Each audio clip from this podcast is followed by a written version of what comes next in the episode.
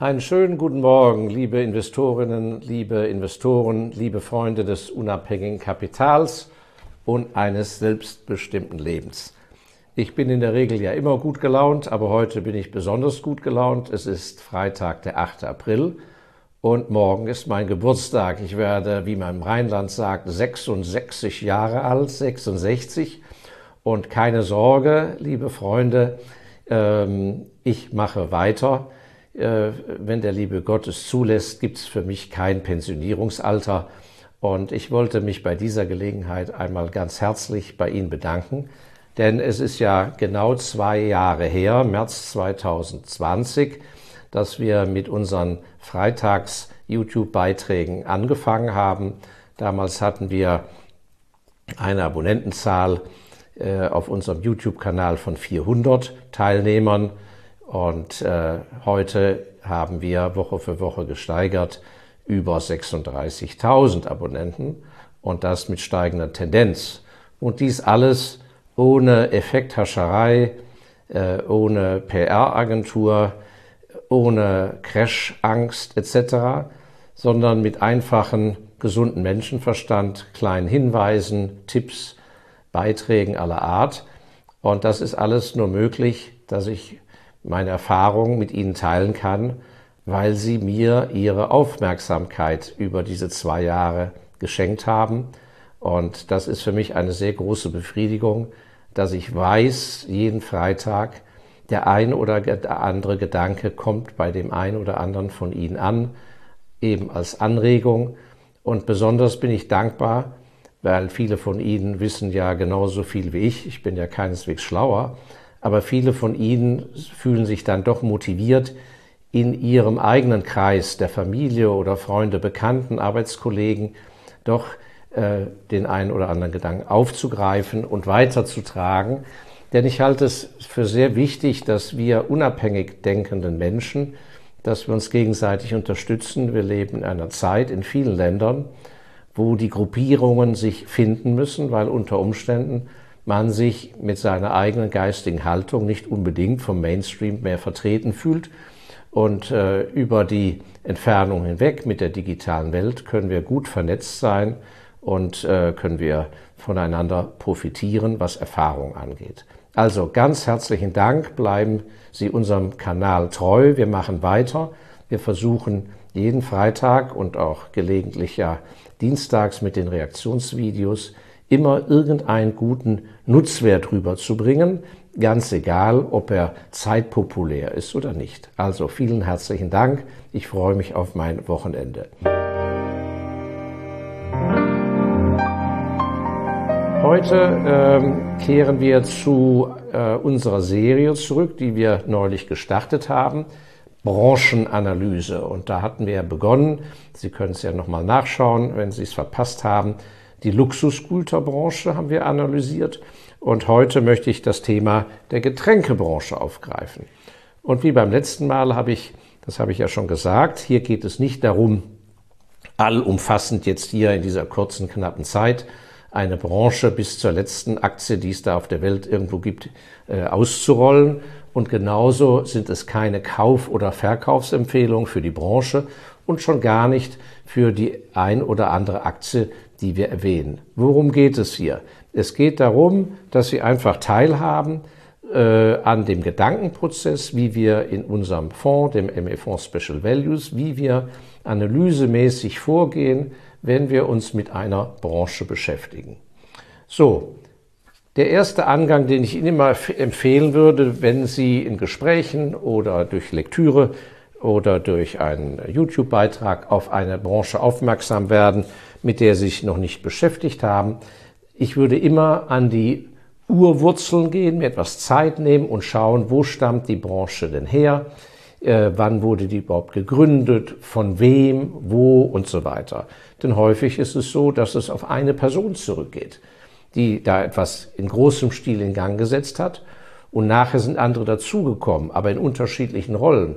Und der eine war Innovator, der andere war Imitator. Das erfordert zum Beispiel unterschiedliche Talente. Und das setzt sich häufig dann in den Firmen, die diese Menschen gegründet haben und die heute noch existieren, fort. Und das hat großen Einfluss auf die Firmenkultur, aber auch auf das Talent der Firma. Also das ist etwas, wo ich äh, Sie immer ermutigen würde, selbst wenn vielleicht Ihr Kollege oder Kollegin sagt, ja, was liest du diesen alten Krempel von 1896 oder von 1936? Nein, nein, man kann da ganz viel äh, so von dem Spirit einer Branche erfassen. Nun, die Getränkebranche ist natürlich eine sehr schöne Branche, auf Englisch Beverages. Warum? Weil natürlich der Mensch fundamental, egal welcher Nation, jeden Tag etwas trinken muss. Äh, das haben wir auch nicht in jeder Branche. Äh, von daher haben wir es hier mit einer wirklich bombenfesten, nicht zyklischen Branche zu tun, die von Zinsniveau, Börsenängsten, äh, Regierungspolitik sehr, sehr unabhängig ist. Also haben wir fundamental eine super solide Grundnachfrage auf der Welt. Und ähm, bei aller Expertise, die nötig ist, um an der Börse mit Fonds oder Aktien erfolgreich zu operieren, kann ich immer nur wieder appellieren, verwenden Sie Ihren gesunden Menschenverstand. Und am Ende des Tages macht den Erfolg beim Investieren aus die richtige Einschätzung von Angebot und Nachfrage für das Produkt. Angebot und Nachfrage. Wer das richtig analysiert, der ist schon mal auf dem richtigen Weg. Lassen sich von daher nicht so sehr äh, Sand in die Augen streuen von irgendwelchen hochkomplizierten Sachen in der Grundbasis. Von daher profitiert diese Branche einmal, wie gesagt, von der beständigen Tagesnachfrage und wovon noch? der wachsenden Weltbevölkerung. Und die Weltbevölkerung, trotz aller äh, Naturkatastrophen, Kriege und so weiter, wächst Jahr für Jahr gewaltig. Ich glaube, im Jahr 2021 ist die Weltbevölkerung, glaube ich, um 82 Millionen Menschen angewachsen.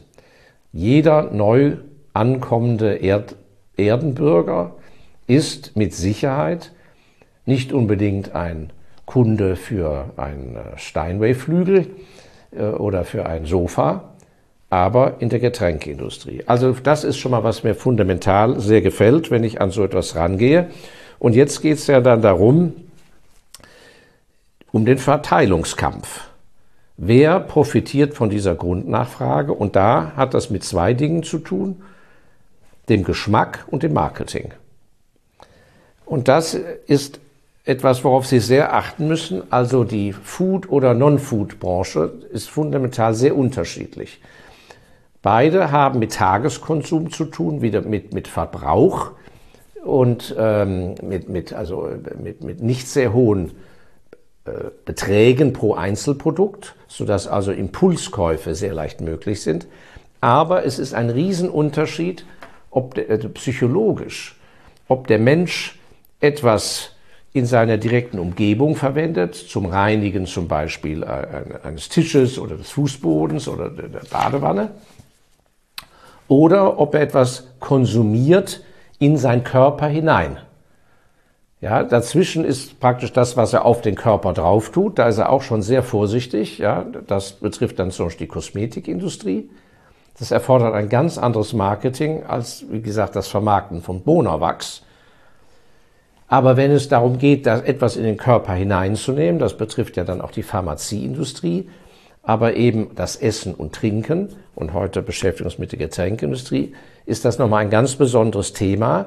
Das heißt, da geht es, wie schon erwähnt, wie schmeckt das, aber auch natürlich das Vertrauen, die Vertrauensbasis. Und deshalb ist das Marketing so wichtig, weil der Mensch in seiner äh, tiefen Psychologie geht davon aus, dass wenn er etwas von etwas gehört hat und etwas kennt, dass er dem mehr vertraut, wenn es positiv besetzt ist, als etwas, von dem er noch nie gehört hat.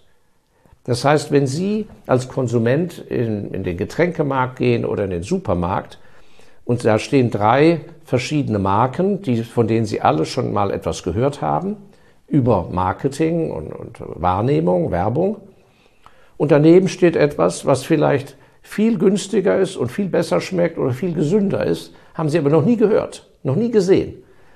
Misstrauen Sie diesem Unbekannten automatisch. Also das ist zumindest, was die Mehrzahl der Konsumenten angeht.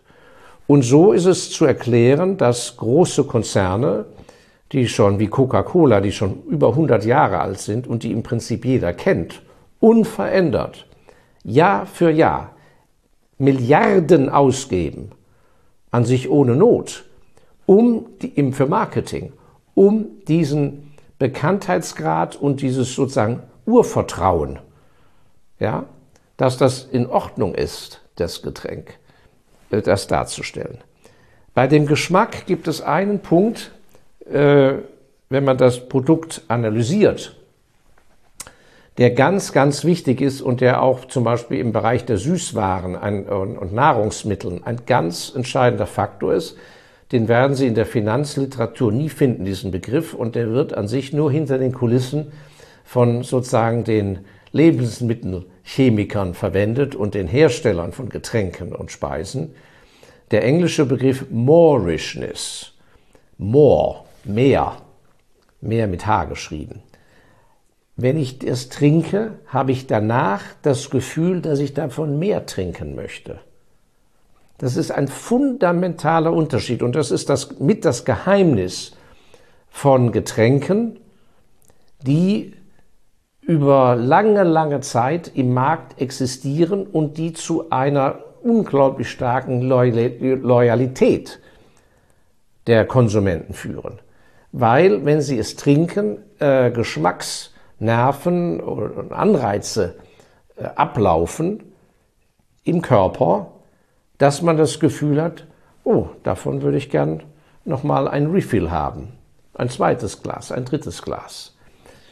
Wer das schafft, wenn Sie also selber ein mittelständischer Unternehmer sind oder Start-up-Unternehmer und wollen eine neue Marke gründen im Getränkebereich, kann ich nur sagen, das Labor, das Sie damit beauftragen, die richtige Rezeptur hinzubringen, das ist mit das A und O, was fundamental hinter der Kulissen sitzen muss. More richness, more of this. Ganz entscheidend. So,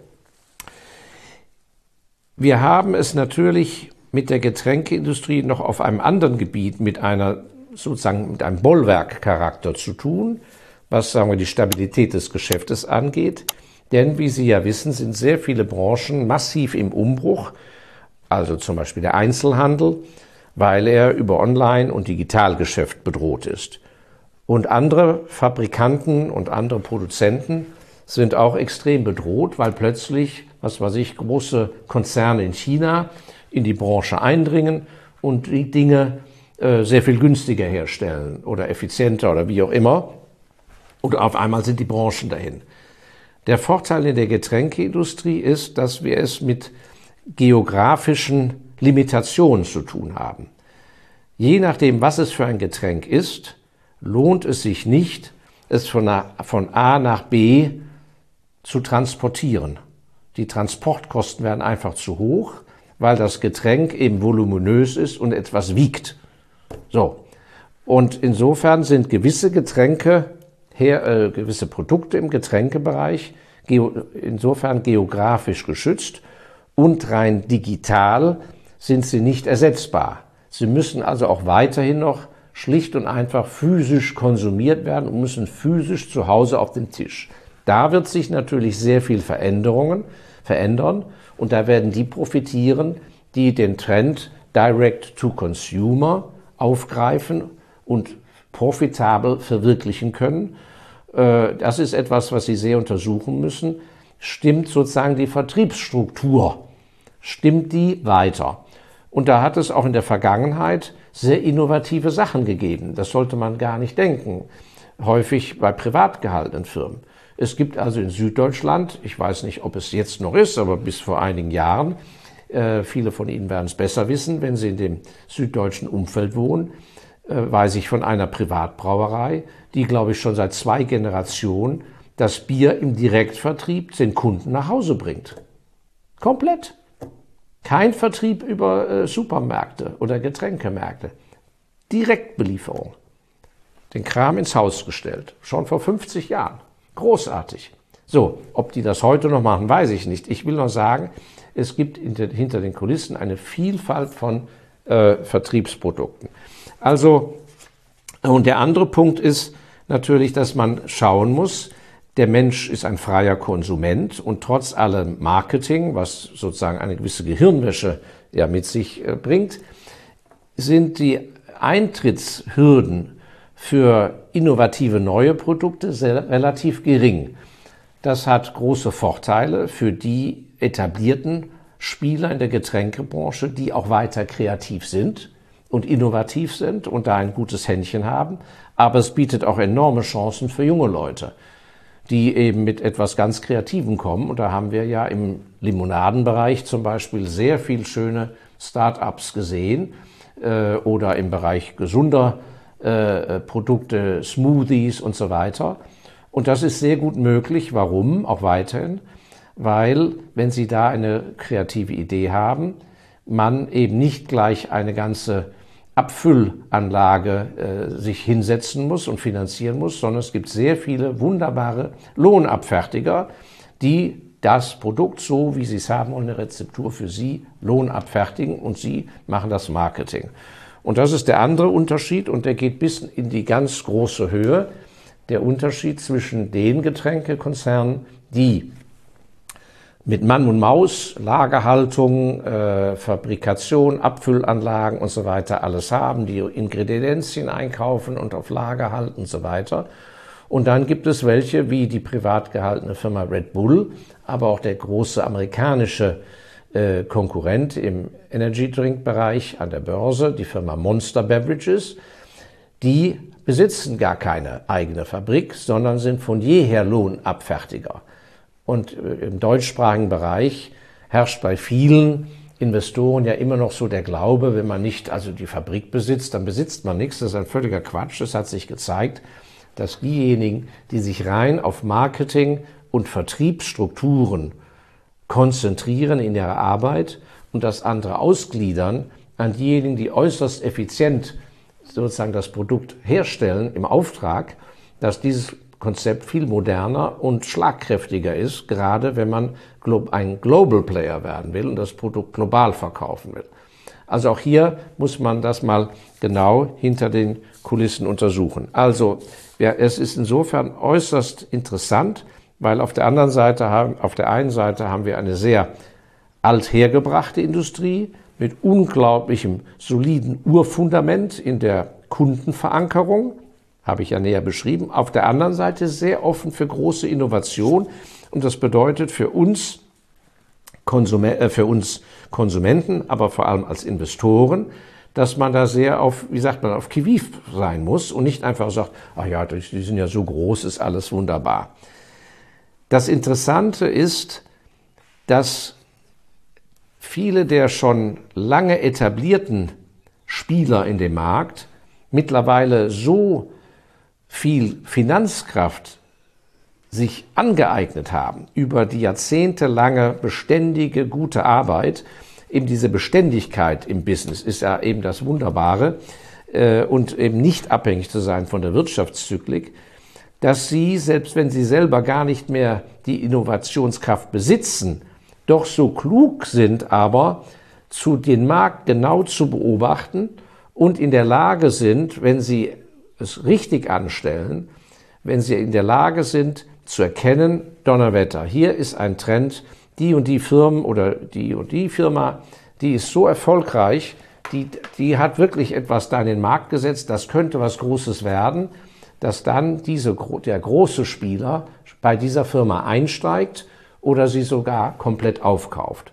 Und das haben wir im Bereich zum Beispiel von dem großen Konzern Coca-Cola schon mehrfach beobachten können, dass sozusagen, was die selber nicht können, das kaufen sie einfach. Und da sind die oft sehr schlau.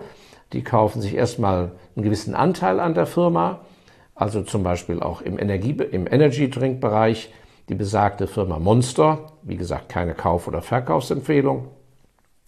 Nachdem Coca-Cola mit ihren eigenen Energy Drinks das nicht so richtig gepackt hat, haben sie eine, eine ganz ordentliche, namhafte Beteiligung mittlerweile an dem Laden aufgebaut. Und dennoch sind immer wieder Gerüchte, dass Monster, äh, die beiden Gründer äh, und Hauptbetreiber der Firma, sind jetzt, glaube ich, über 70 Jahre alt, kommen immer wieder Gerüchte auf, dass die doch sogar mit einem anderen Konzern und nicht Coca-Cola fusionieren werden oder wollen oder sich vielleicht aufkaufen lassen.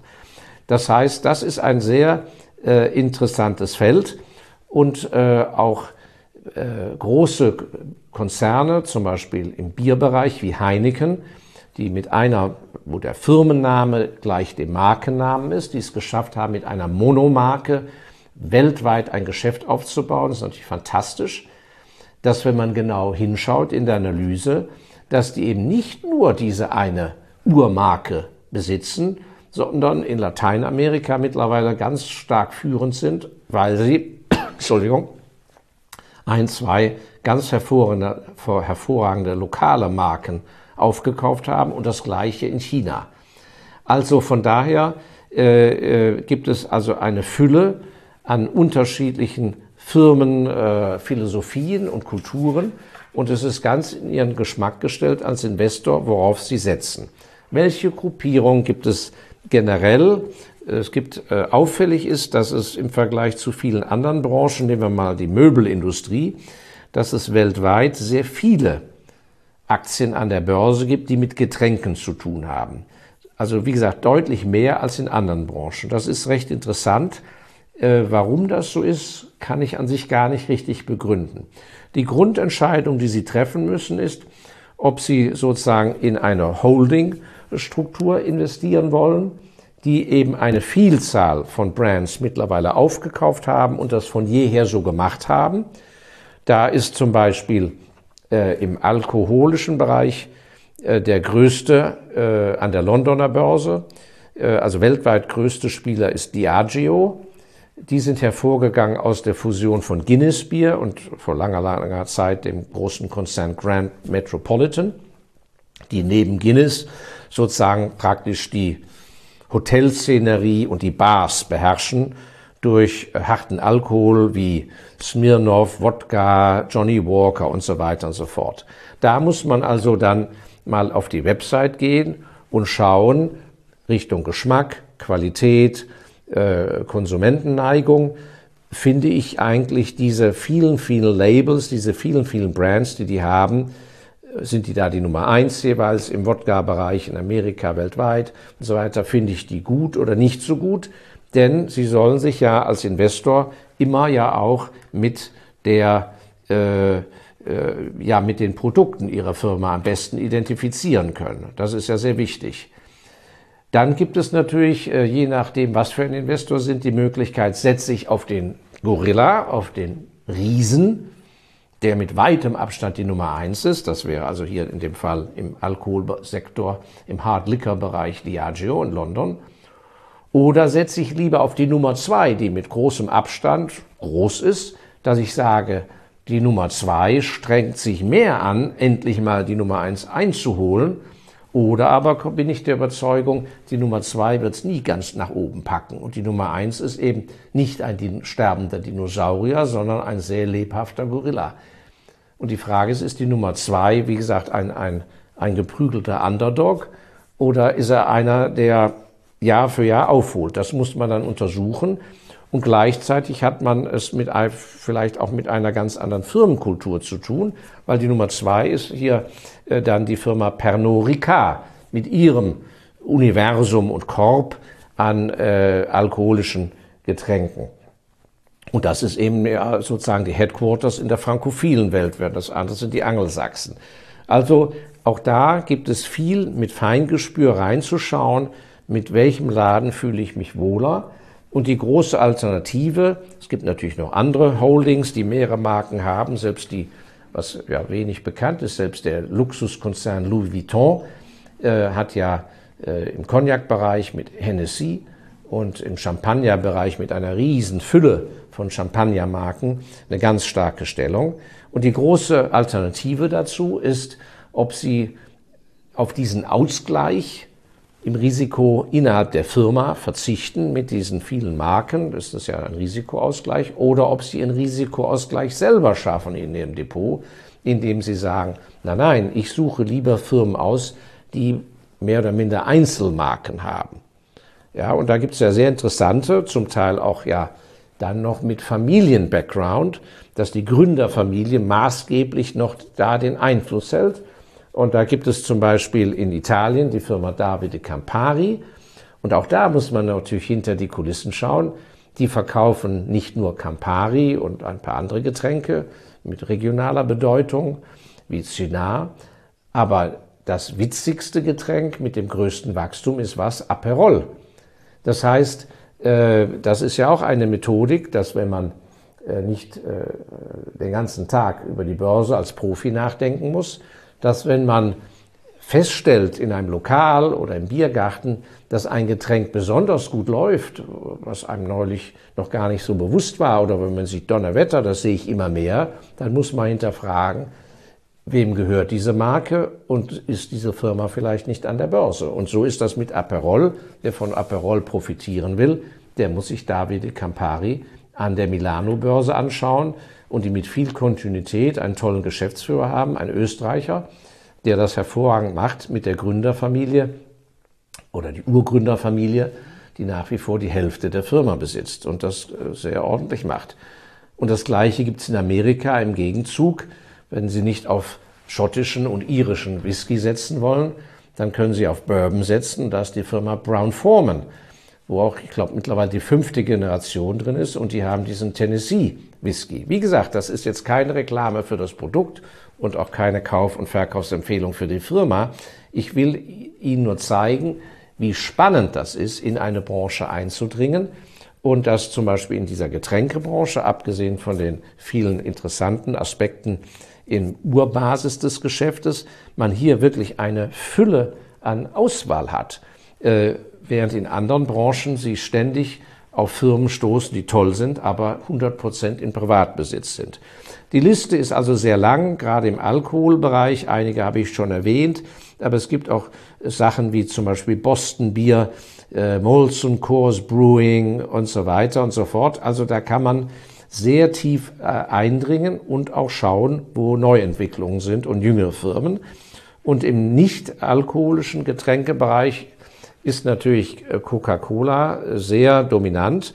Und da muss man mal hinterschauen, welche anderen Marken gehören denen. Es reicht also nicht zu sagen, na ja, die stellen da diese klebrige, süße Brause her, die ist ungesund und äh, das, die Leute trinken immer gesünder.